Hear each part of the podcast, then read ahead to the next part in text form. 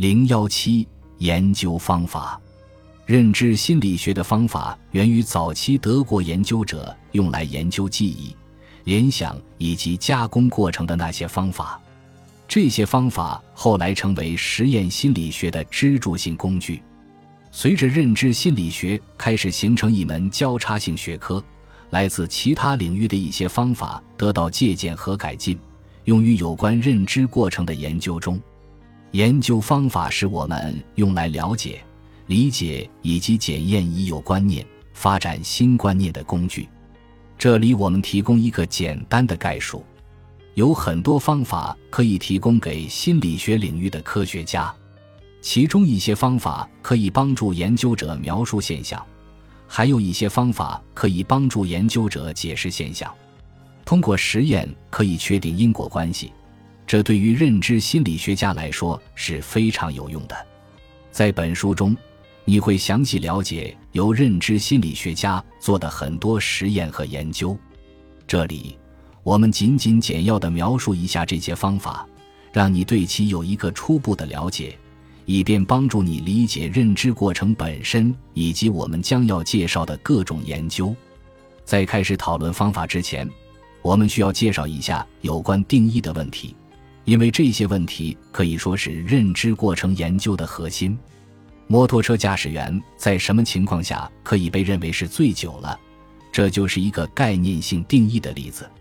我们对醉酒是什么意思有一个大致的理解，但是这没法精确地告诉我们到底驾驶员喝了多少或者喝了什么才算醉酒。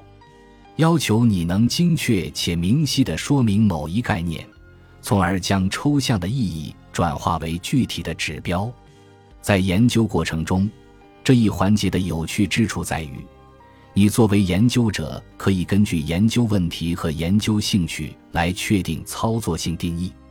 因此，醉酒可以用任意多种方式来实现其操作性，包括生理定义、观察定义以及自我报告定义。不考虑那些具体的方法。方法学的另一个共同特征是分析单元，是你的研究的对象，也是你最终要测量的东西。理解分析单元最好的方法就是确定你实际要测量的是什么。例如，如果你在一个特定的细胞上收集神经放电数据，那么你的分析单元就是细胞；如果你在儿童身上收集 IQ 数据，那么你的分析单元就是每一个孩子。如果你在测量五分钟内两个人的单词交换量，那么你的分析单元就是对话。如果你在测量某支球队犯规的次数，那么你的测量单位就是球队这一群体。除此之外，分析单元甚至可以是地理的或是人工制造的。认知心理学主要采用个体作为分析单元。